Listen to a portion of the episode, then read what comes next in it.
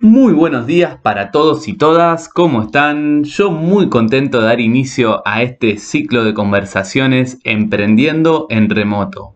Un podcast donde hablamos sobre trabajo y emprendimiento remoto, nomadismo digital, empleos emergentes, marketing digital, viajes y sobre los distintos estilos de vidas de las personas que llevan adelante un emprendimiento de forma remota.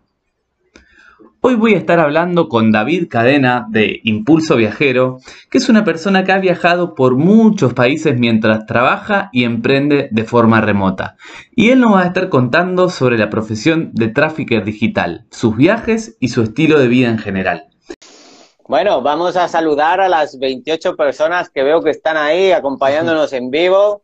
Vamos a darles ahí, acabamos de empezar, Renzo y yo, David, de Impulso Viajero. Renzo punto remoto y que me va a entrevistar. No sé lo que me va a preguntar, pero aquí estoy preparado. Así es, así es. Eh, bueno, David, yo ya estuve chismoseando bastante tu blog, me gustó muchísimo. Y bueno, antes que nada quería eh, que comentes un poco, yo ya adelanté al público, a la audiencia, de que, de que sos una persona viajera, que, que ha recorrido bastante del mundo y que mientras lo recorres también trabajás de forma remota. Y me gustaría para empezar que le cuentes a la audiencia, digamos, cómo empezó todo esto de viajar por el mundo y qué es lo que hacías incluso antes de esto. Bueno, un saludo a Palaver 7 que acaba de entrar y ahora te contesto a la pregunta. Eh, bueno, yo antes eh, era, eh, hice la carrera de Administración y Dirección de Empresas en Valladolid. Y cuando terminé la carrera, como veía que no había muchas alternativas laborables en mi ciudad, me fui a, Londres para mejorar el inglés, sobre todo, porque me quería dedicar así a, trabajar en, con, muchas personas de todo el mundo. Entonces, como no encontré, bueno, a la vez que terminé la carrera, también me hice un máster de comercio exterior. Y cuando hice las prácticas, ahí el, dueño de la empresa donde hice las prácticas me, dijo, bueno, David, todo muy bien, pero el inglés, necesitas inglés, así que mejora el inglés porque si no, no te puedo contratar. Entonces ahí me cambió el chip y me fui a Londres a aprender inglés. Y me fui a aprender a inglés con, con esa misión. Estuve un año de camarero y me quedé 10 años. Fue un accidente. Y un año de camareros, una vez que ya te habías recibido y que estabas buscando, eh, digamos, había terminado la, universidad, estabas estudiando también comercio exterior y ahí te quedaste un año entero eh, trabajando de camareros en Londres para tomar experiencia. ¿Y después qué hiciste? Mm, claro, bueno, para mejorar el inglés, para mejorar el inglés, saber cómo funcionaban las cosas, eh, cómo se buscaba trabajo ahí, cómo presenta la gente un currículum en inglés, porque claro, yo venía con mi currículum típico antiguo de España y lo único que se hice, pues como no sabía, pues fue traducirlo al inglés y mandarlo a las agencias de, de recruitment y, de, de, trabajo que había por ahí, de recursos humanos y a todas las empresas. Y claro, no me llamaba nadie. Y yo digo, bueno, a ver, digo, si no me llama nadie es porque algo estoy haciendo mal. Entonces, lo que se me ocurrió fue gastarme dinero, yo me gasté unos 35, 35 libras en poner un anuncio en Internet con el trabajo, anunciando el trabajo que yo quería, que yo buscaba, como si yo fuera el que contrataba, para saber qué, qué, ponía la gente en su currículum y cómo lo presentaban y cómo lo hacían. Entonces, me gasté 35 libras y me llegaron como 150 eh, currículums o sea, ahí es cuando entendí que digo, joder, digo, mira la competencia que hay aquí, imagínate, yo que estoy lanzando currículums a todos los lados, pues si en cada oferta de trabajo te le llegan a unos 150 currículums, pues imagínate, la mitad, bueno, la mitad no, el 95% van a la basura. Entonces yo ahí pues empecé ahí a, a aprender cómo se hacían los currículums, enseguida veía los que tenían buena presencia, los que valían, los que no, también aprendí las palabras técnicas que se utilizan allí para presentar un currículum en el sector financiero que buscaba yo como contable. Y bueno, una vez visto casi todos, y, copiado la estructura y algunas palabras y la manera de, hacer los currículums ahí en inglés, pues eh, me hice un super currículum y, en un mes eh, ya conseguí trabajo. En, un mes, dos, empecé a hacer entrevistas y enseguida encontré trabajo. ¿Y qué pasó después de 10 años de conseguir trabajo en Londres, que era lo que había ido un poco eh, a buscar? ¿Qué pasó que, terminaste dejando y, saliendo a recorrer el mundo? ¿Qué, fue el, chip o el cambio de chip que, intervino, digamos, en tu vida? Bueno, esto no sé. Bueno, yo siempre, a ver, yo hice administración y dirección de empresas porque siempre he querido montar mi empresa. Entonces, eso, punto uno. ¿vale? Siempre he tenido la vena emprendedora, pero claro, si tú quieres ser emprendedor y no, no, sabes, no tienes dinero y tampoco tienes una buena idea para emprender, pues eh, no puedes ser emprendedor, por muchas ganas que quieras. Entonces, eh, eso fue el punto uno. Entonces, yo primero como que cogí experiencia y, bueno, sobre todo, porque claro, todo el mundo te decía desde pequeño, tienes que estudiar, hacer la universidad, sacarte el título, y, ser mucho mejor que los demás sacándote un máster, pero claro, eso era al principio, a lo mejor en la, en la época de nuestros padres, que muy poca gente tenía carrera universitaria y muchos menos tenían máster. Pero a mi edad, cuando yo acabé la carrera, pues todos los de mi edad tenían carrera y ya estaban empezando un máster. O sea que ya eso no valía. Venías Había que eh claro, había que destacar de alguna otra manera porque todo el mundo pues había hecho lo mismo que a todos los, nos habían dicho, la carrera y luego un máster. Porque así vas a encontrar el trabajo de tu vida y vas a ser feliz para toda la vida y, te van a pagar bien y ya está. Y bueno, pues eh, eso me pasó a mí. Trabajé en distintas empresas, pequeñas, medianas, hasta, también hasta en dos multinacionales bastante grandes del sector farmacéutico, pero aún así no, no era feliz. Había algo que ahí no, no me cuadraba y era porque, sobre todo porque no me gustan los jefes. No me gustan los jefes, eh, no me gusta que me digan lo que tengo que hacer y sobre todo cuando tú tienes un jefe que ves que es más incompetente que tú. Y eso, eso fue uno de los motivos que dije, a ver, digo, si este es jefe, digo, yo soy mucho mejor que él o puedo hacer algunas cosas mejor que él, digo, pues eh, yo estoy aquí perdiendo el tiempo. Además, eh, dentro de una multinacional, eres un número. Claro.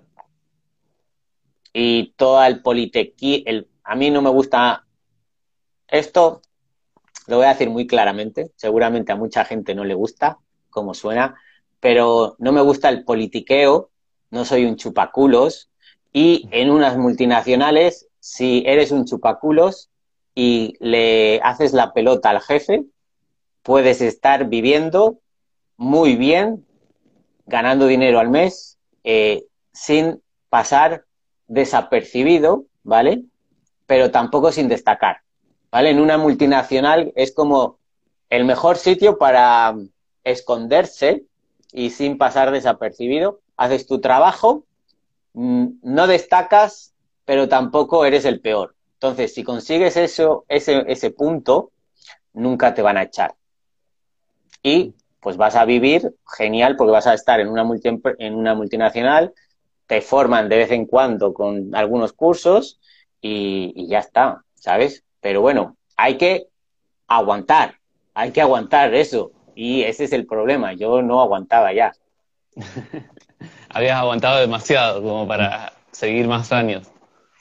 Sí, bueno, por eso te digo, fue, a ver, fue un accidente y un proceso, porque yo fui a aprender inglés, luego entré en una pequeña empresa, aprendí un poco de, bueno, hice mi trabajo de contable, luego pasé a otra empresa un poco más grande y luego pues eh, cuando me cansé de esta empresa y quería dejarlo, dije, bueno, antes de dejarlo, como ya tengo experiencia, ya llevo cuatro años en, en esta empresa, ya puedo exigir un poco de, de, no sé, puedo exigir al buscar un trabajo, ¿sabes? A mi, a mi contratador le puedo exigir ciertas cosas. Digo, pues quiero esto, quiero esto, porque yo ya sé hacer esto, tengo tanta experiencia. Entonces, cuando ya me sentí un poco más seguro con lo que yo podía exigir, y sobre todo con el salario que pedía, eh, que quería recibir, pues me lancé, digo, bueno, voy a dejar este trabajo, pero antes de dejarlo voy a conseguir otro. Entonces, eso es lo que hice. Dejé mi trabajo, bueno, como digo yo, despedí a mi jefe el viernes y el, y el lunes ya estaba empezando en la multinacional. Así que fue, no, no hubo ni vacaciones ni nada de por medio, fue rápido. ¿Y cómo, cómo comenzaste eh, a viajar? Mientras estabas en la multinacional, tipo de trabajos por, por eh, viajes por trabajo, o fue algo simplemente que un día para otro te cansaste, como venías diciendo, y, y bueno, emprendiste viaje? ¿Cómo, cómo fue ese proceso de, bueno, eh, a mí siempre me ha gustado viajar. Siempre me ha gustado viajar y lo que hacía era, pues ya que tenía un trabajo, pues me guardaba las vacaciones todas juntas de tres semanas, que podía juntar justo tres semanas, para irme de viaje. Y me gastaba el dinero que, había ahorrado para disfrutar de mis vacaciones y siempre me iba pues a destinos que, que no había conocido. Me fui a la India, fui a China, estuve en México también, en Colombia estuve también dos veces Saludos a, los paisas de Colombia. En Ecuador también estuve. Entonces, eh, siempre me ha gustado viajar. Lo que pasa es que antes era, yo viajaba, eh, como, como digo, en modo turista. Viajaba en modo turista porque tenía un cierto presupuesto, un cierto tiempo y un destino. Entonces, eh, claro, siempre dice, ah, bueno, quiero ir a este sitio, tengo que, tengo estos días, tengo que ver esto, esto, esto, entonces lo haces como deprisa y corriendo, disfrutando, pero en modo turista. Y ahora pues ya cambié el chip, ya no soy turista, ahora soy viajero. Ahora ya no tengo tiempo, tampoco tengo presupuesto eh, y, y, tampoco tengo planes. Antes era todo más planificado porque tienes que planificarlo por los días que tienes. Ahora ya, ahora solamente fluyo y no voy con planes. Bien, bien. Y bueno, hoy vamos a hablar, además de lo que es viaje, como para que la audiencia sepa, digamos, vamos a estar hablando también de lo que estás haciendo actualmente como trafficker digital. Pero antes de meternos de lleno en ese tema, me gustaría que eh, cuentes, porque estuve viendo tu blog y veía eh, los consejos que tenías para los viajeros o para la gente que quería viajar de forma más económica, eh, y que nos, cuentes y nos introduzcas un poco en esto de cómo hacer para viajar de una forma eh, más barata o más económica? ¿Cuáles son tus consejos? Eh, el primer consejo es que borren el miedo de su mente. Ese es el primer consejo. Yo mm, tengo un truco, ¿vale? Y bueno, a ver, tenemos aquí, vamos a hacerlo en directo, ¿vale? Con los 34 34 personas que nos están viendo en directo, vamos, los que me están escuchando en estos momentos, quiero ayudaros a eliminar el miedo de vuestra mente, ¿vale? ¿Cómo vamos a hacer esto? Vamos a cerrar todos los ojos, bueno, vosotros, porque yo os voy a ver. Cerramos todos los ojos. Yo, me eh, sumo pensamos, bueno, súmate, súmate, cierra los ojos, así. Bueno, cerramos todos los ojos, nos imaginamos que estamos en, en la escuela, y delante tienes el pizarrón o la pizarra y en esa pizarra eh, pone en letras muy grandes, pone miedo, ¿vale? Pues entonces tú vas a llegar, vas a coger el borrador y vas a borrar esa palabra, miedo, que está en grande en la pizarra, la borras, la borras y a la vez que la borras, también la borras, te imaginas que la vas borrando de tu mente, ¿vale? Y listo, cuando ya esté borrado de la pizarra y de tu mente, vamos a sustituir la palabra miedo, ¿vale? Por apuntar, apuntároslo bien, ¿vale? Fuera miedo de vuestra mente, vamos a escribir adrenalina. Entonces, cada vez que sintáis miedo, ya no vais a sentir miedo, ahora vais a sentir adrenalina. ¿Vale? Ya puedes abrir los ojos. Y esto es un truco que yo utilizo. Y sí me funciona porque, a ver, eh, la gente, por ejemplo, se tira en avión teniendo miedo, pero para sentir la adrenalina. Se hace puenting de la misma manera, porque tiene miedo, pero supera ese miedo por la adrenalina que le da. Entonces, hay que sustituir el miedo, miedo a hablar con la gente, miedo a viajar, miedo a todo esto y sustituir por la adrenalina que te da todas estas cosas de algo desconocido que no conoces, que por eso tienes miedo, porque es desconocido. Entonces, yo también digo que a la gente que le da miedo hablar con desconocidos, eh, yo digo que un desconocido simplemente es un, un amigo al que no conoces. ¿Y qué se hace con eso? Pues simplemente tienes que hablar. Tienes que hablar con la persona que no conoces para convertirlo en un amigo. Y cuando tú conoces a esta persona, ahí tú ya decides, ah, bueno, pues sí, me, gusta su buena vibra, su buena onda o su manera de pensar, eh, le voy a hacer mi amigo.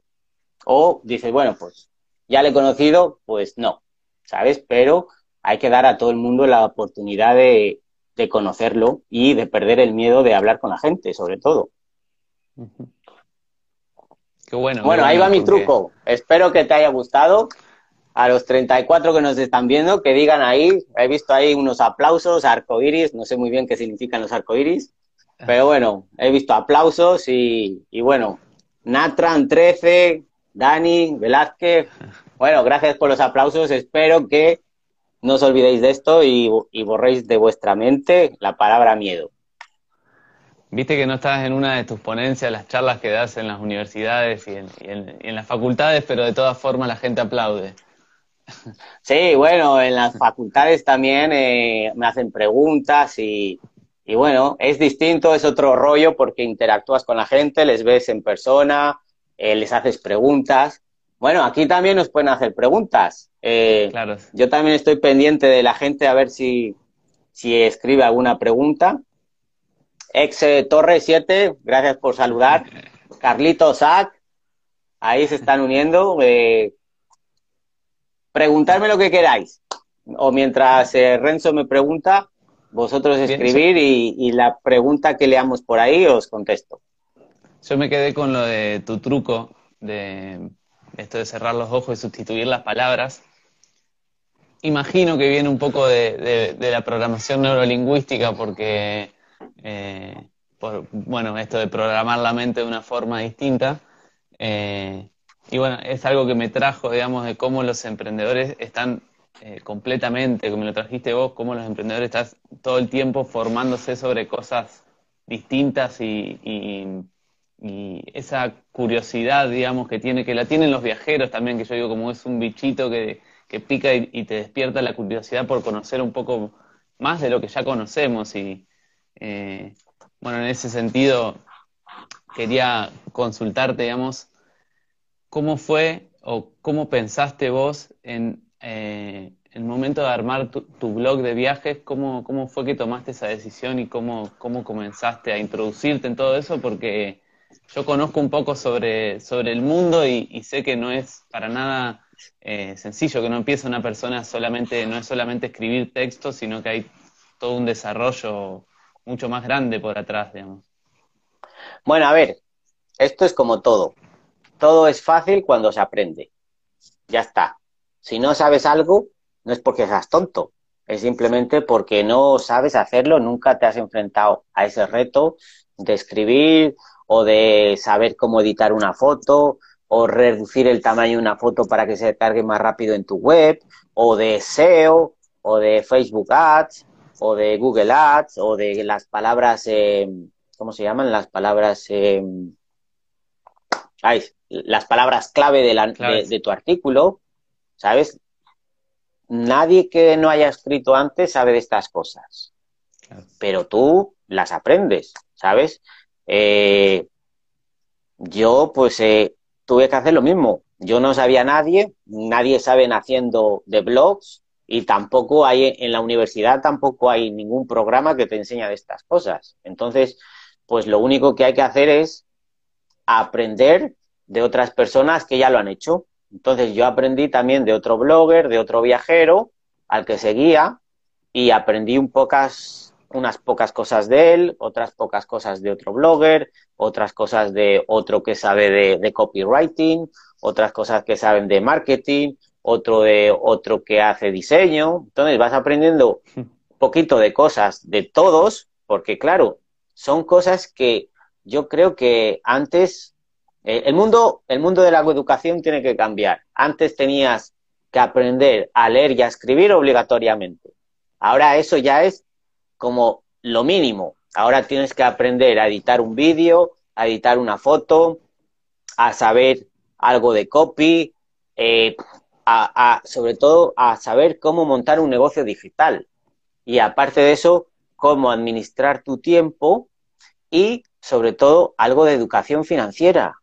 Hay muchos ricos que han ganado la lotería y en dos años han perdido todo el dinero porque no sabían qué hacer con el dinero, simplemente gastar, en vez de invertirlo o de, o yo, cuando tenga dinero, todavía no tengo dinero, pero cuando tenga dinero, lo que voy a hacer es hacer que mi dinero trabaje por mí. Y hay mucha gente que no sabe cómo. Pues para eso hay que invertir, hay que saber eh, dónde invertir o a quién apoyar, porque también no solo que hay que invertir en bolsa o en negocio, o en, en negocio, bueno, no en negocio, sino en, en, en, el ladrillo, como digo yo, en ladrillo, en casas, no hay que invertir en, en cosas de estas, sino también puedes invertir apoyando a un amigo emprendedor que tenga un negocio y que, que, que, te convenzca que su negocio es bueno, que tú creas en él, que confíes en él y puedes invertir en él también. Nunca se sabe si va a triunfar y va a pegar el pelotazo y va a ser un, un Bill Gates o un eh, Zuckerberg o, vete tú a saber, pero se puede invertir. Me gusta, me gusta el, el concepto de invertir sobre emprendimientos y un poco independientemente de, lo rentable que pueda ser invertir sobre, eh, sobre un bien, como vos decís, un ladrillo, está bueno también pensar un poco más allá y, poder eh, pensar en, esto de invertir sobre emprendimientos, tanto de amigos y yo creo que al momento de, este, de buscar inversores no solamente tienen que ser porque la mayoría de las veces Muchas veces vemos que alguien busca en su familia o en sus ser más cercanos, pero también está bueno poder acudir a una persona que realmente la tiene clara y que te, realmente te puede ayudar a, a, sacar adelante o a llevar adelante y hacerlo triunfar, digamos, a, tu idea en un punto. Em, así que bueno, me quedo con eso, me, gustó. Sí, eh, claro, porque a ver, para, para, para eh, emprender y pedir ayuda, no hace falta comunicarte con tus amigos o con tus familiares, porque primero no te van a entender, ¿vale? No te van a entender eh, y a lo mejor por el amor que ellos te tienen, ¿vale? No te quieren, a, lo mejor no te quieren ayudar porque no te quieren ver fracasar, ¿sabes? Entonces, eh, está bien que tú contactes con tus amigos y con tu familia para que te apoyen, pero si en algún momento dado ellos no te apoyan, no tienes que detenerte ahí. Tienes que buscar otras salidas. entonces, hay muchos foros de emprendimiento. Si él, hola, hay muchos foros de emprendimiento eh, de, ¿cómo se llaman? Los eh, ángeles, se llaman ángeles a los que, que, apoyan a las ideas porque se convierten en inversores, eh, por eso se les llama angels. Y, y esos son las personas que buscan gente con ideas y que tienen dinero para invertir. Entonces, estas son, si no puedes, eh, no tienes el apoyo de tu familia porque a lo mejor no entienden tu idea o no, no te comparten, no comparten contigo el espíritu emprendedor que tú puedas tener, pues eh, hay que contactar con gente emprendedora, con empresarios y salir de tu círculo, que eso es otra, otra cosa que tienen mucha gente miedo a salir de su círculo y, a, y explicarle sus ideas eh, y emociones a, otra gente, ¿sabes? Estoy viendo eh, los comentarios de las personas que, bueno, acá dice Exe Torres, que comenzó un emprendimiento con un amigo, juntaron un poco de plata cada uno y nos compraron materiales para trabajar plantando cosas y algunas otras cosas sobre el hogar. Eh, bueno, pues buenísimo, así se, se aprende. A ver, esto del emprendimiento, no hay ninguna teoría que explique el emprendimiento. Esto es probar y fracasar. Y, y si tú emprendes y fracasas, no es que hayas fracasado, es que has aprendido algo que no ha funcionado. Y has aprendido algo que no ha funcionado que no vas a volver a cometer cuando hagas otro intento. Así que bueno, chicos, seguid eh, pintando casas y haciendo cosas del hogar que vais a triunfar. Poquito a poco, un cliente, si lo hacéis bien la primera vez, ese cliente se va a quedar contento, va a llamar a otro y el boca a boca, eh, poco a poco. Y si queréis más, aquí estoy yo, que soy traficker. Ahí está. Eh, ahora sí podés comentarnos, digamos, de qué se trata esto de trafficker, trafficker, dijiste vos, digital, eh, que supongo que muchos te lo deben preguntar cuando comentás qué es lo que estás haciendo y un poco el, el sentido de este canal es comenzar a informar sobre todos estos empleos que están emergiendo y que, y que a través de la digitalización del mundo y de las empresas y de las personas en general, eh, vemos cada vez más oportunidades nuevas que, por ahí creo que hacen falta dar a conocer. Así que, que bueno, justamente te tenemos a vos y muy agradecido de eso que nos podés comentar sobre esta nueva profesión. Bueno, eh, apoyo a Exe Torres que dice que va a conseguir su primer trabajo, así que con muchas ganas. Eh, y ahora te contesto. Eh, mira, pues esto cuando, yo digo que soy trafficker digital, eh, me miran raro porque la mayoría de la gente no sabe lo que es. Y los que tienen un poquito de idea me dicen, ah, sí, community manager. Digo, no, son dos cosas distintas, ¿vale? Son, el community manager es el que genera contenido y mueve las redes sociales y el trafficker digital es el experto, ¿vale? En hacer campañas de publicidad en las redes sociales para que la inversión que tú realices sea, eh, em, sea rentable de la mejor manera. O sea, que si tú inviertes 100 dólares en publicidad, que no se vayan a la basura. Que de esos 100 dólares que tú inviertas, por lo menos consigas mínimo recuperar la inversión o mínimo 200 o 300, ¿vale? Entonces, ¿cómo se hace esto? Pues esto se hace con una campaña eh, de, marketing digital en las redes sociales, donde yo me ocupo de, primero, entender tu negocio. ¿Sabes? Porque yo, claro, yo ahora mismo que estoy metido en esto de, del Trafficker, contacto con mucha gente que, que, quiere ayuda, que quiere ayuda, dice, oye David, que quiero que me consigas clientes. ¿Cómo es esto de Trafficker? ¿Qué es lo que haces tú? Digo, a ver, primero, ¿qué haces? Tengo que entender lo que haces, tu producto y tu servicio, para yo saber eh, cómo te puedo ayudar y encontrar la estrategia para eh, poder ayudar a conseguirte más, eh, más clientes. Entonces, no es que, y claro, hay otras veces que digo, bueno, ¿qué es lo que quieres? Y hay gente que me dice, yo muchos clientes. Digo, no, a ver, esa respuesta no me vale porque no la has pensado.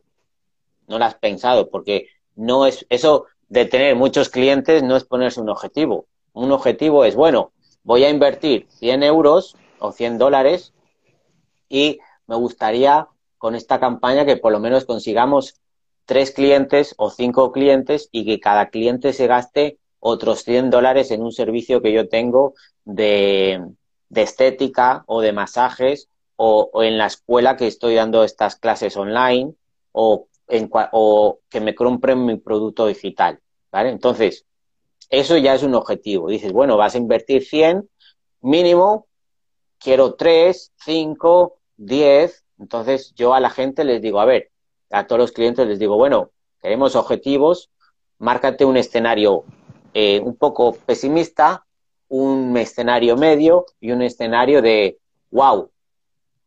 ¿Vale? Entonces, ahí yo ya sé eh, qué es lo que quiere la gente y, y sabemos las expectativas del cliente. ¿Sabes? Porque si el cliente me dice, para mí, David, wow, es que me consigas 20 clientes. Entonces, si yo, yo consigo 30, mi cliente nunca me va a decir, oye, David, pues eh, no has hecho buen trabajo. Digo, ¿cómo que no? Tú me pedías máximo 20 y yo te he traído 30. Entonces, nunca me puede decir el cliente, eh, que no está contento, porque he superado sus expectativas. Entonces, esto es muy importante para todos los negocios, eh, controlar las expectativas del cliente, porque así sabes si has cumplido la meta que él esperaba.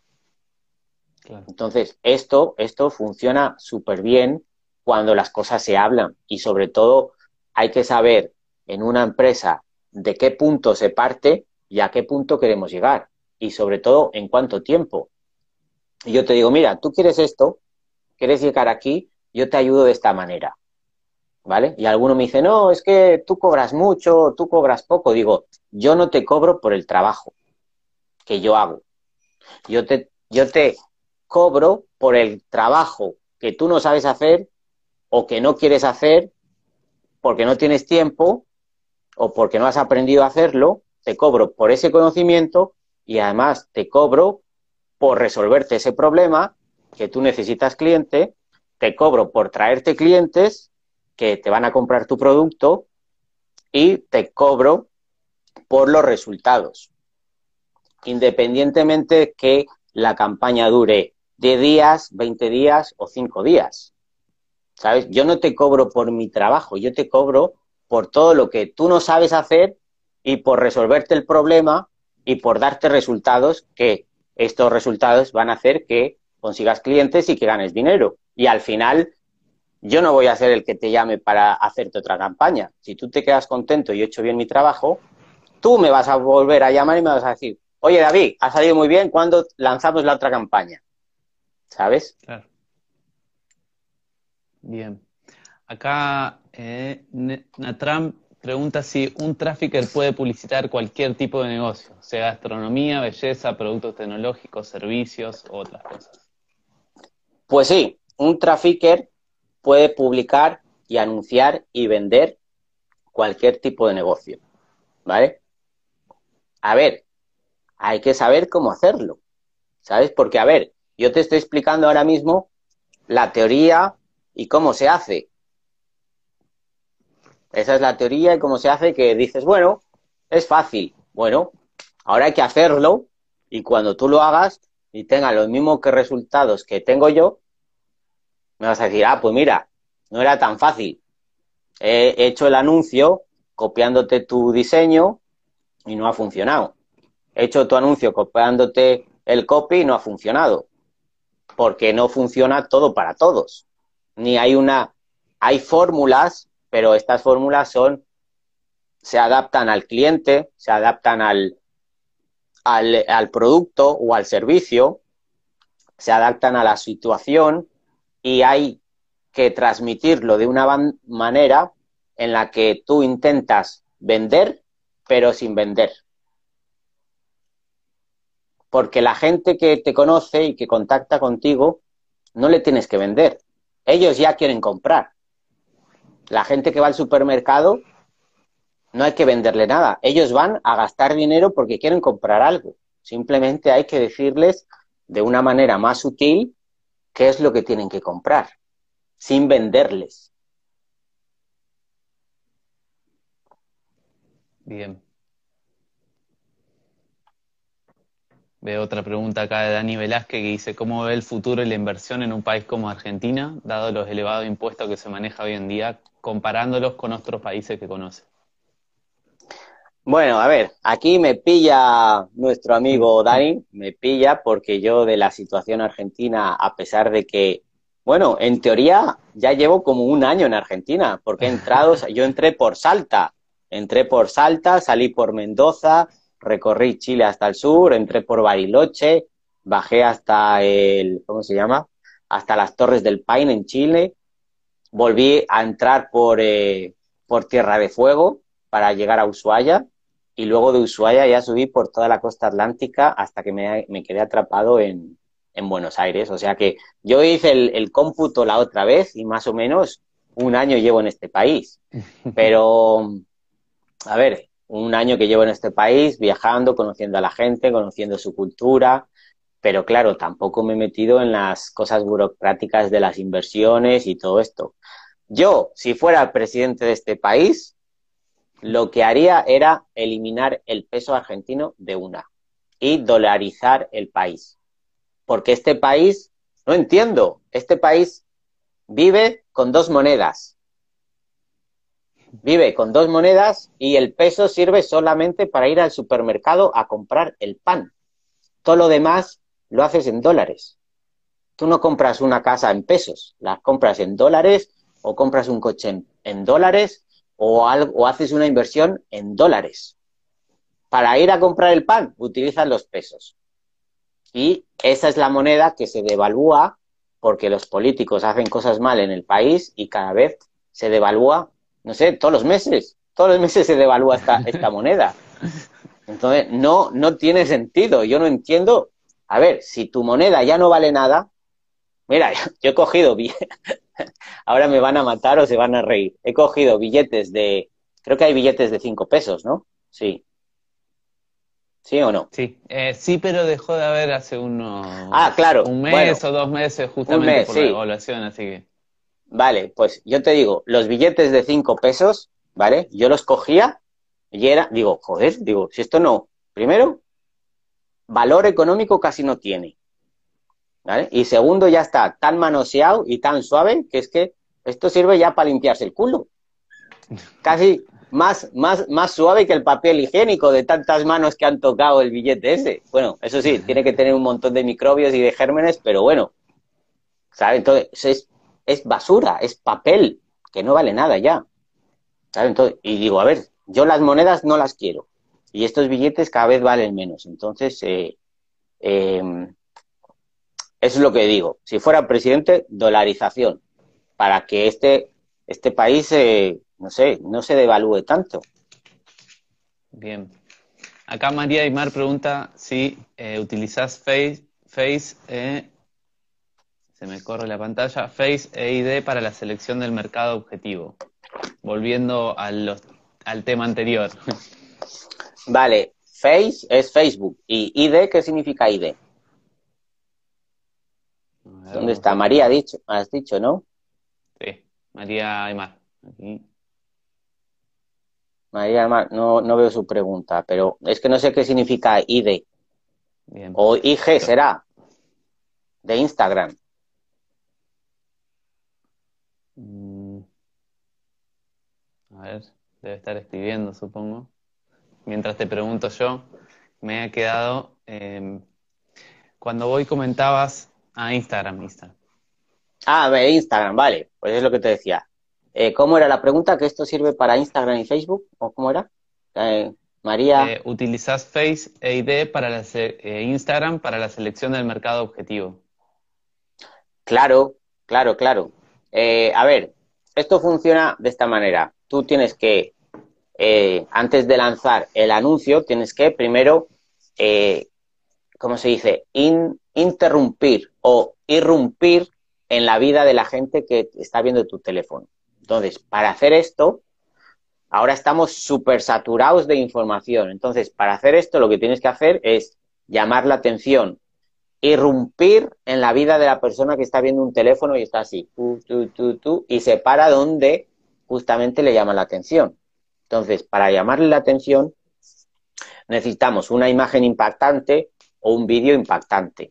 Y luego ya, cuando ya tenemos su atención, se ha parado en nuestro anuncio, ¿vale? Ahí es cuando tú con un copy, un copy específicamente enfocado para esa persona que se ha parado, que le llegue a su punto de dolor, que le solucione su problema, le interese. Entonces, cuando ya le interesa y dices, bueno, si te interesa esto, ya que te has detenido, pincha en este link. Entonces, este link le manda a una landing page o la, eh, página de aterrizaje donde hay mucha más información del producto, de la empresa, de cómo te puedo ayudar, de la oferta, ¿vale? De la oferta eh, que tiene que ser un poco mejor y irresistible. Y ahí le dices, bueno, si te interesa esto, regístrate en este lugar, pon tu nombre, tu email y tu número de WhatsApp, que es lo que yo siempre pido. Entonces, cuando ya la gente se registra, le llevo a una página de gracias donde le ofrezco algo más. Puede ser otro descuento más o aportarle algo más de valor para que sepa que está en el mejor lugar y que está aprovechando una oferta única. Entonces, eh, luego yo ya me pongo en contacto con ellos.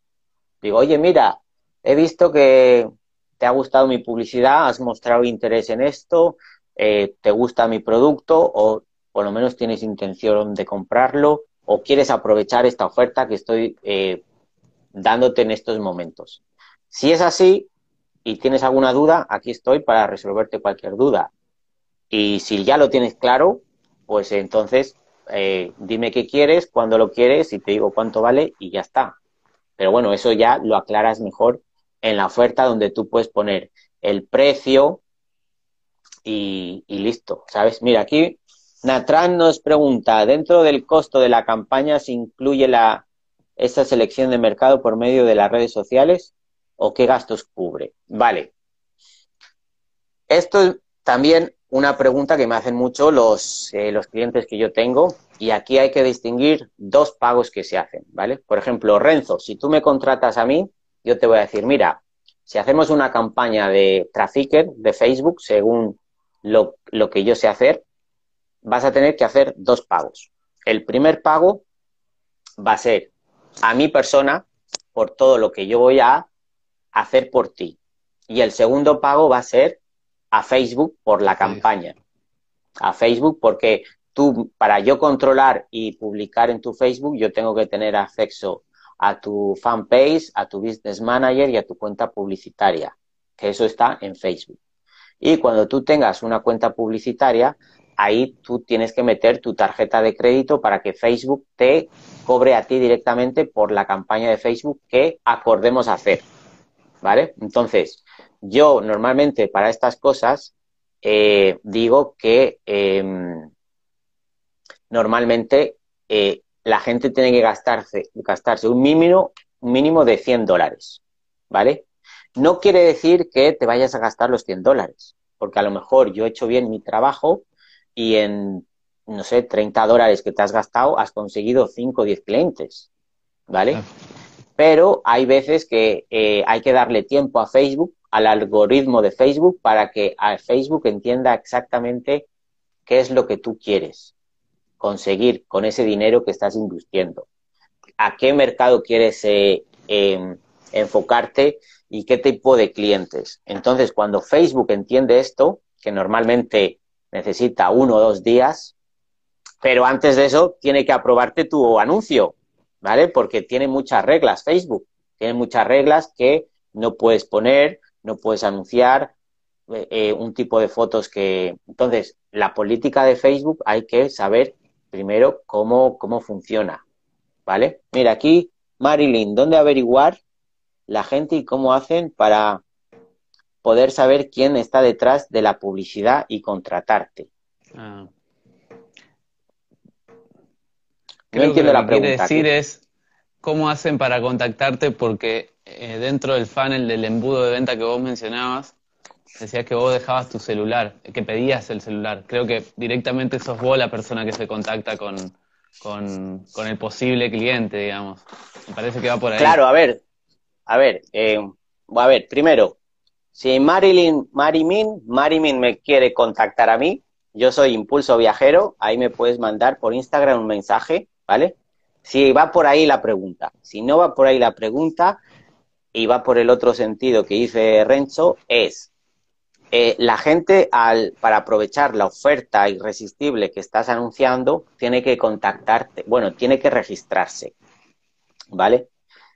Y luego, en la página de gracias, cuando ya se ha registrado, ahí yo utilizo la técnica que se llama eh, de acción rápida. Entonces, en esta técnica de acción rápida es cuando tú mejoras la oferta irresistible que ha visto antes y yo le pongo, si además de la oferta que te quieres llevar, que has visto antes, quieres llevarte esto extra, tienes 10 minutos para contactarme por WhatsApp. Entonces, si mm. tú me contactas a mí por WhatsApp, te llevas esta oferta. Si no me contactas tú y te contacto yo, porque yo ya tengo tus datos, entonces ya no te vas a llevar esa oferta. Por eso se llama oferta de acción rápida, para que el cliente que esté decidido realmente a, aprovechar esa oferta, se ponga en contacto contigo por WhatsApp y diga, oye David, me interesa esto, eh, ¿cómo lo hacemos? O, qué tengo que hacer ahora? Entonces ahí ya hablamos y yo digo, ah, vale, tú vienes del embudo de ventas que he preparado, eh, me escribes porque quieres la acción rápida, perfecto, vamos a hacerlo de esta manera. Si no, pues si no contactas conmigo, no pasa nada porque yo ya tengo tus datos, tengo tu nombre, tu email y tu, y tu WhatsApp. Entonces yo, antes de que acabe la campaña o al, día siguiente, pues contactaré contigo y te diré, oye, Marimín, has registrado en mi oferta porque algo de lo que he publicado te interesa, pues entonces hablemos. ¿Vale? Bien. Me resulta muy interesante esto que estás comentando, porque yo he visto otros tipos de embudos en los cuales, em, por ejemplo, cuando vos ponías tu mail, dejabas tu mail y te mandaban el, eh, cupón de oferta o, lo que sea, eh, la estrategia de valor que sea, eh, muchas veces después de eso, o sea, es la primera vez que escucho que se, te puedes contactar por WhatsApp, porque las otras veces lo que veía era más publicidad, digamos, más campañas publicitarias una vez que entregabas, o sea, la persona entregaba valor a través de, algo, puede ser un cupón o, lo que fuese, y además de eso, seguían las campañas publicitarias eh, por, por, redes sociales, como tres o cuatro más, pero me parece muy interesante esto porque seguramente reduce un montón el costo de, de las campañas, ¿no? De, de armar el embudo, esto de poder contactarse directamente eh, por WhatsApp y de forma eh, de acción instantánea, como, como le llamás, o creo que iba por ahí. ¿Acción instantánea era? Sí, bueno, eh, no sé si reduce o no el costo, porque en realidad es lo mismo, ¿sabes? Lo, lo que, lo que, claro, porque estoy yo y yo hago, bueno, en este caso no sé quién es el que hace la campaña, ¿sabes? Pero si yo te hago la campaña, ¿sabes? Yo hago que esa campaña funcione. A ver, primero, gracias a Facebook, hoy en día la, publicidad y las campañas que se hacen en Facebook, yo las llamo que son campañas vivas, ¿vale? ¿Por qué? Porque tú puedes publicar una imagen que crees que va a funcionar para tu público con una cierta oferta y con un copy que hayas diseñado para atacar ese punto de, de dolor del cliente y decirle, a ti te duele aquí, yo tengo el problema para resolverlo. Si tú crees que lo has hecho bien, ¿vale? Dices, bueno, Facebook me ha probado todo, no incumplo ninguna norma de, Facebook, el, anuncio está activado, ya podemos lanzar la campaña. Cuando llegamos a ese punto de lanzar la campaña, no te tienes que olvidar de la campaña. Tienes que aprender a analizar las métricas y las estadísticas que Facebook Ads te da sobre tu anuncio. Entonces, si tú sabes analizar todo esto, sabrás que si tu anuncio funciona, si la imagen funciona, si la gente va a la página de registro, si no va a la página de registro, si va a la página de registro y se registra, entonces ahí si ya sabes dónde está el fallo. Entonces, si ya sabes dónde está el fallo, dices, vale, esto falla, Aquí la gente llega al anuncio, se para porque a lo mejor la foto es bonita, pero luego no le da al clic para entrar en la landing. Entonces, eso quiere decir que, bueno, la imagen o el vídeo funciona exactamente, pero luego el, mensaje no engancha o la oferta no engancha. Si, la, si todo eso está bien y la gente va a la landing y no se registra, es porque no les has convencido con tu producto, con tu autoridad, con tu manera de vender, con los testimonios que se ponen en la landing. ¿Vale? Entonces, si la gente ha pasado ese, ese nivel y se ha registrado y no ha hecho, eh, no te ha mandado el WhatsApp de la acción rápida de la página de gracias, es porque esa, esa oferta de la acción rápida no es tan buena como tú pensabas. Entonces, eh, eso es lo que, lo que hay que medir, lo que hay que tener en cuenta y lo que hay que cambiar si no funciona. Ahí veo que hay una pregunta eh, de Natram que dice, si haces X campaña para X empresa y en la campaña hay solo información de la empresa publicitada, ¿cómo me entero que tu grupo de traffickers fue el que hizo la campaña? No te enterás, creo. A ver, porque te está registrando conmigo. A ver, si he entendido la pregunta. Si haces por campaña para una empresa y en la campaña hay solo información de la empresa publicitaria, ¿cómo me entero que tu grupo de traffickers fue el... A ver, primero, ¿por qué la empresa me está contratando a mí para que yo le haga la campaña? Tú, si estás viendo el anuncio de la empresa, tú no sabes si esa empresa me ha contratado a mí o es la empresa la que está lanzando el anuncio. Eso no lo puedes saber, porque yo cuando lanzo la campaña y lanzo el anuncio, lo hago, hago el trabajo, el nombre de la empresa y publico todo en nombre de la empresa. Por eso yo tengo acceso a su fanpage, a su business manager y a su cuenta publicitaria. Entonces, si la pregunta va por ahí, nunca vas a saber si esa empresa ha contratado a un trafficker o lo está haciendo por su cuenta. A lo mejor lo puedes descubrir si ya sabes cómo es la estrategia, porque ahora mismo, ¿vale? Os acabo de dar una masterclass de cómo es la estrategia trafficker, ¿vale? Pero ahora hay que ponerla en práctica.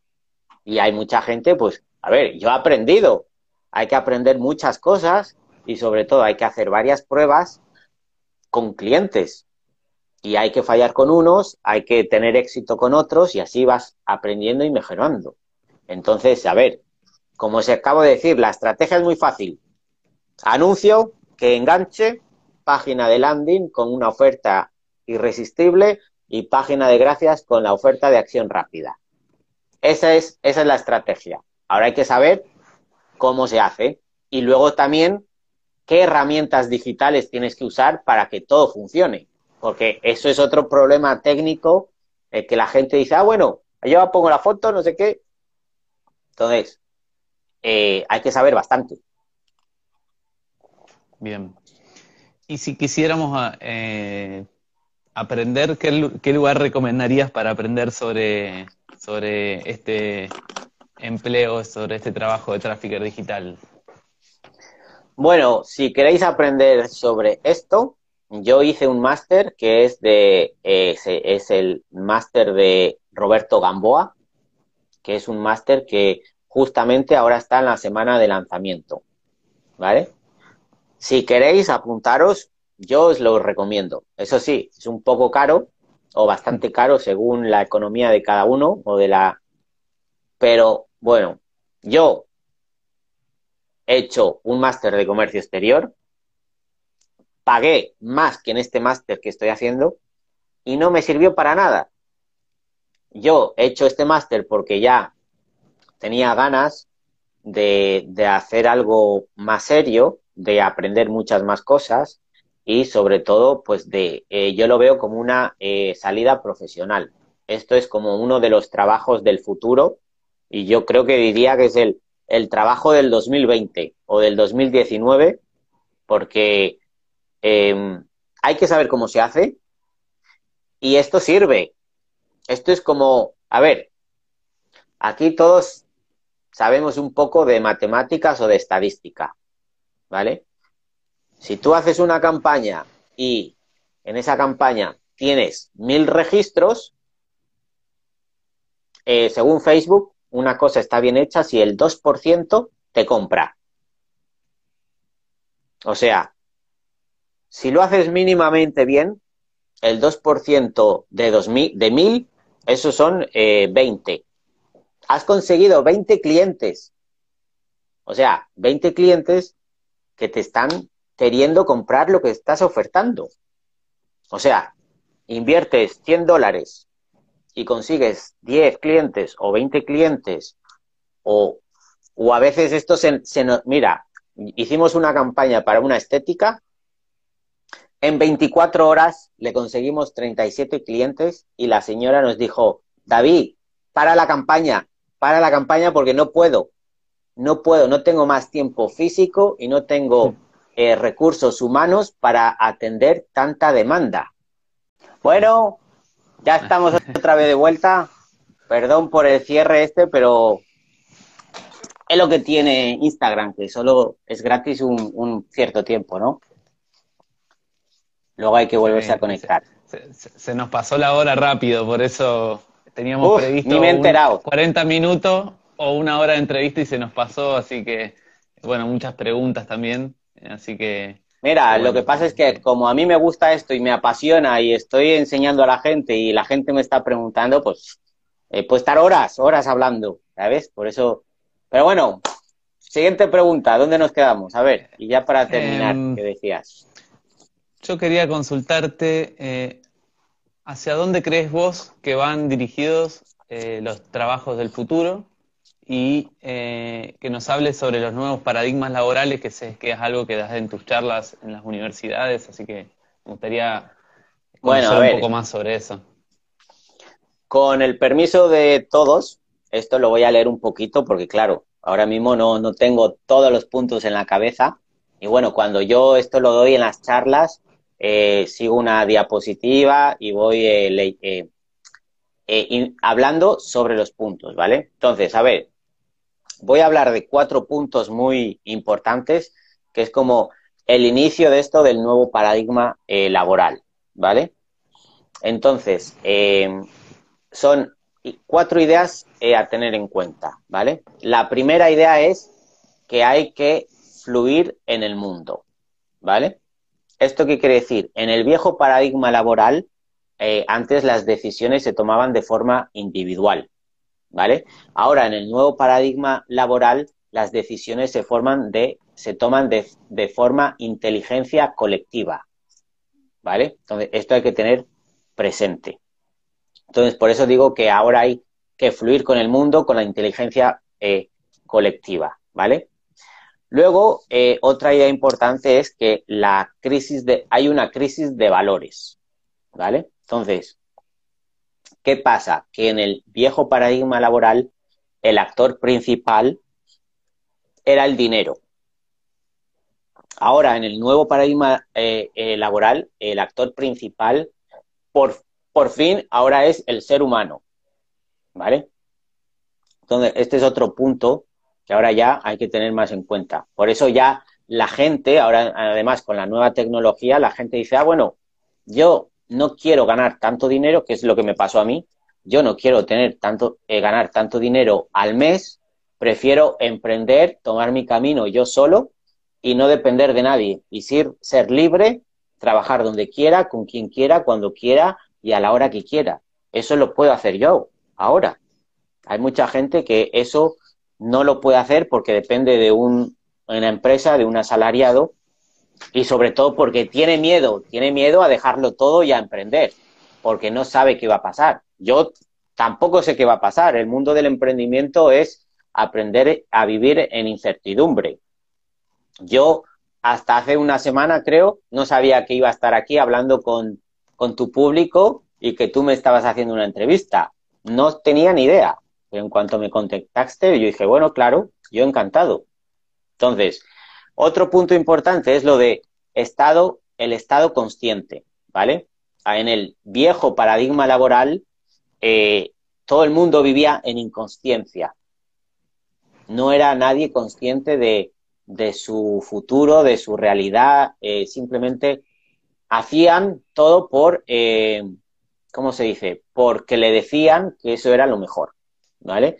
Ahora, en el nuevo paradigma laboral, hay que vivir conscientemente. Todo el mundo ahora es consciente de sus posibilidades y sobre todo tienes que ser responsable de tu futuro, no depender del Estado. Ah, bueno, yo sé que cuando tenga 65 años me jubilo y el Estado me va a mantener.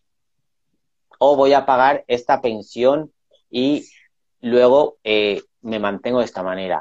No, si tú ya sabes que eh, las jubilaciones cada vez son peores y cada vez están peor pagadas porque eso te lo paga el Estado y el Estado decide cuánto te va a pagar independientemente de que hayas trabajado 40 años en una empresa, pues si tú ya sabes eso, pues hazte un plan de pensiones o invierte de una manera para que luego en el futuro puedas vivir de eso también. Entonces, toma responsabilidad por eso y no te dejes llevar. Entonces, sé consciente de, estas cosas, ¿vale? Y otro punto muy importante es el cambio de era, ¿vale? ¿Esto qué quiere decir? Que en el viejo paradigma laboral, ¿vale? Estábamos viviendo en un mundo material y en una era industrial. Todo era material, todo era industrial y todas estas cosas. Ahora, con el nuevo paradigma laboral, estamos viviendo en una era de la conciencia, en una era de la información y en una era del conocimiento. ¿vale? Ahora todo el mundo, el que quiere, claro, puede aprender lo que quiera en Internet. Lo único que hay que ponerle son ganas.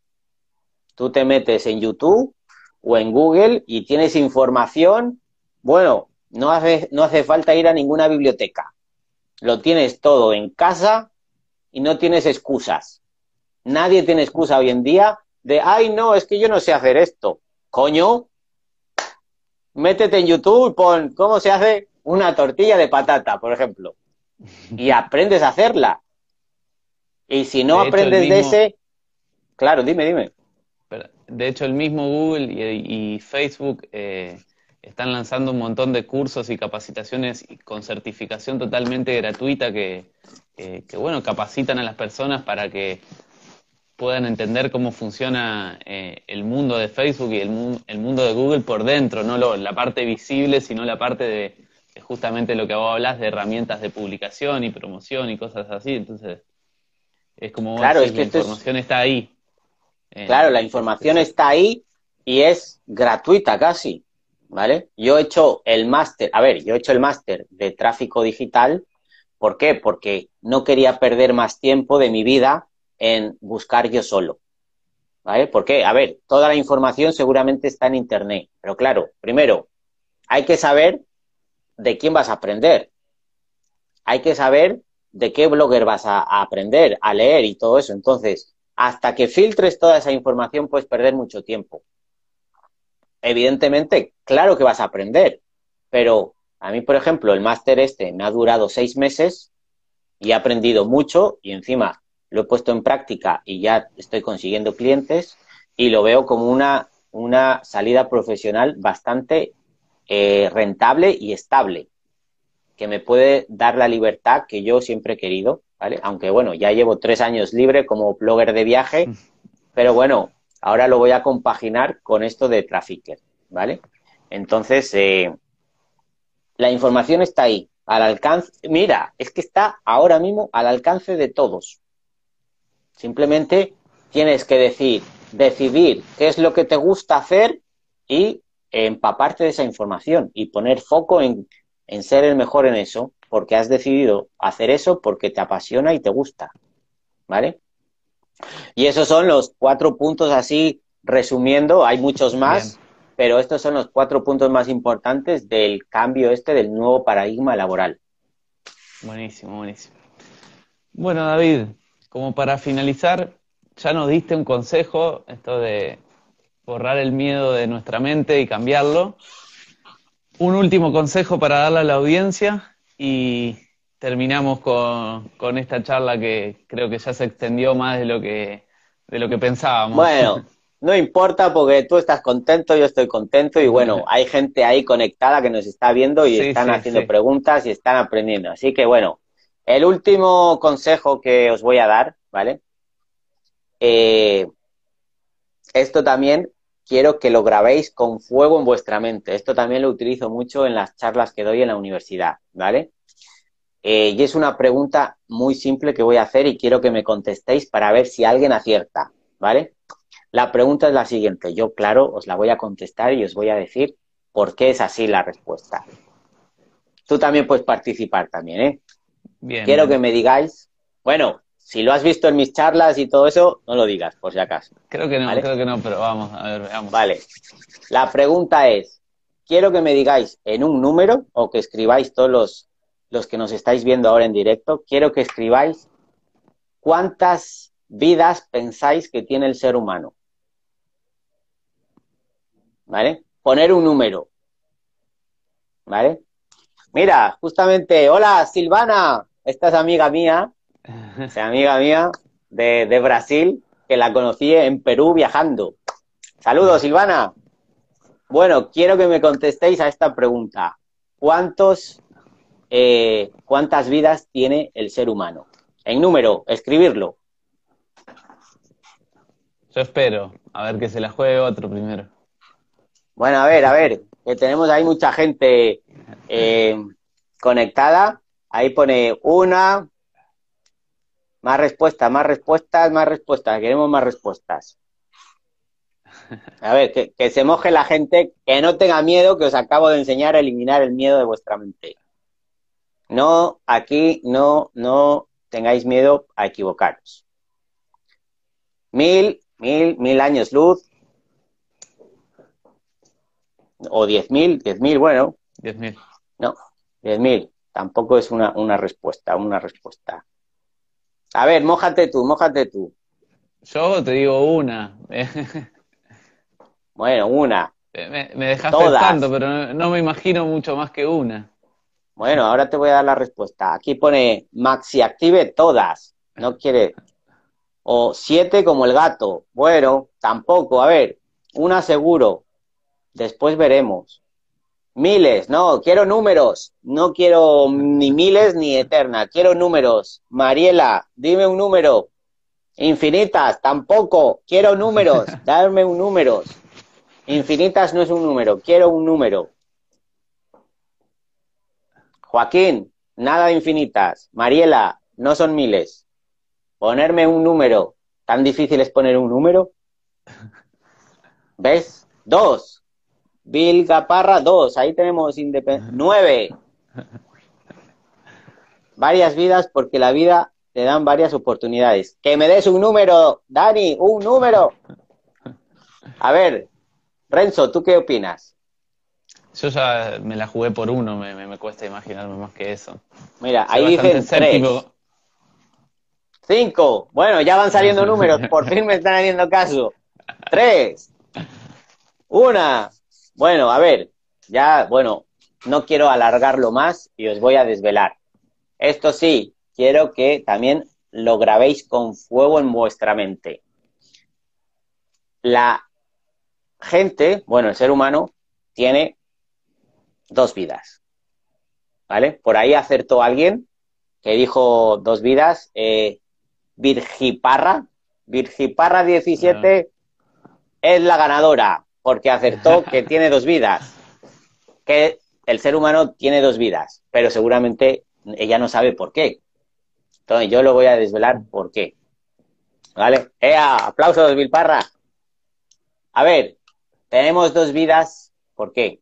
Porque una es la que vivimos actualmente, la que hemos de, eh, seguido, la, de nuestra rutina, nuestro trabajo, nuestra familia, nuestra empresa, nuestros hijos, todo eso, ¿vale?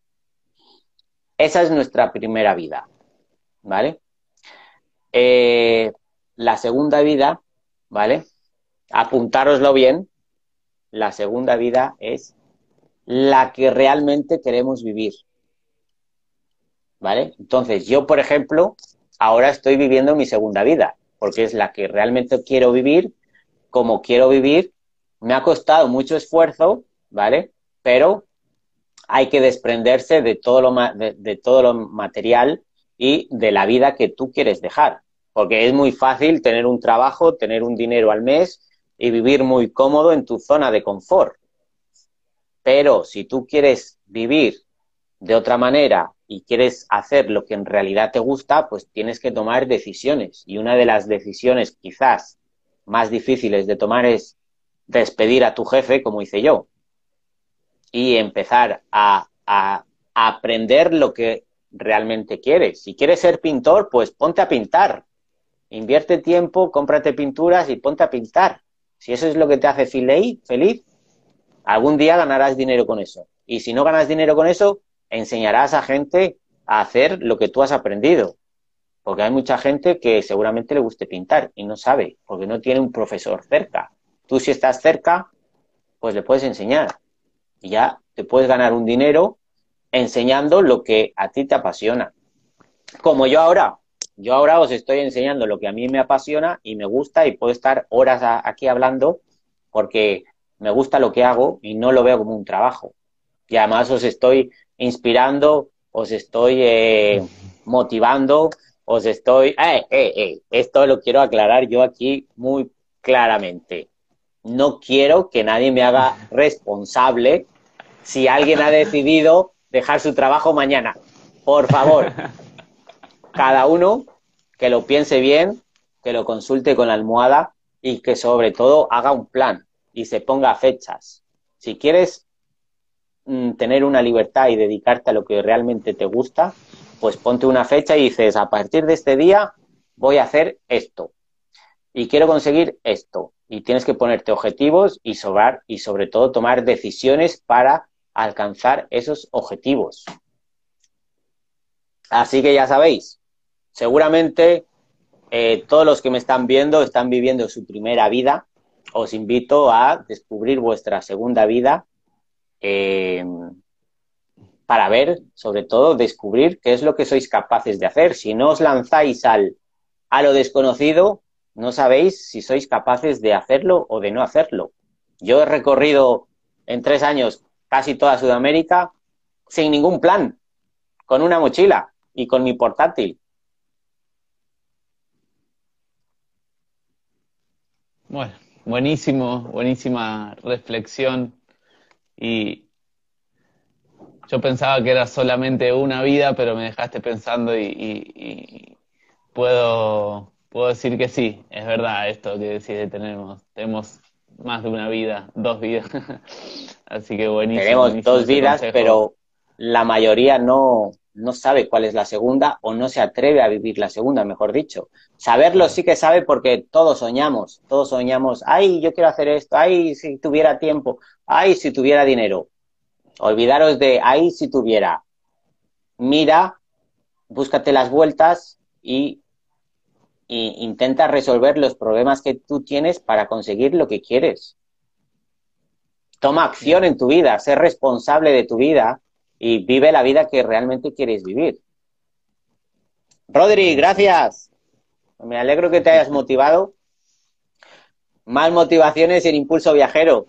Y si queréis, ahí eh, y en mi blog también, ahí voy contándolo todo, cómo viajo más gastando menos, con la guía de regalo, cómo hacer transferencias bancarias por todo el mundo gratis, casi gratis, ¿sabes? Entonces, eh, bueno, no sé, última pregunta o ya nos despedimos como tú quieras.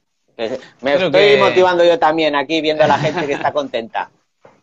Creo, creo que ya, ya pasamos por todos los temas, así que, eh, que bueno, para mí solo resta agradecerte realmente cuando yo esta, esta conversación salió porque lo publiqué en un grupo de nómades digitales en Argentina, me parece, o en el mundo, no sé dónde. ah, sí, claro, sí. Sí, sí. David se ofreció, a partir de ahí conocí, por medio de su blog su, su, su, experiencia y su vida y bueno, lo que venía eh, haciendo en los últimos años y enseguida que, que, le hablé por privado se sumó a, este ciclo de conversación. Fuiste el primero quien inició esto, así que, que bueno, más que agradecido. Estamos ahí con impulso, con impulso. impulso. Eh, bueno, muy, muy agradecido a vos y a toda la gente que estuvo acá participando, que, que también realmente estuvo súper activa, muchísimo más de lo que esperaba, eh, eh, sinceramente, porque recién esto es un proyecto que está comenzando y, bueno.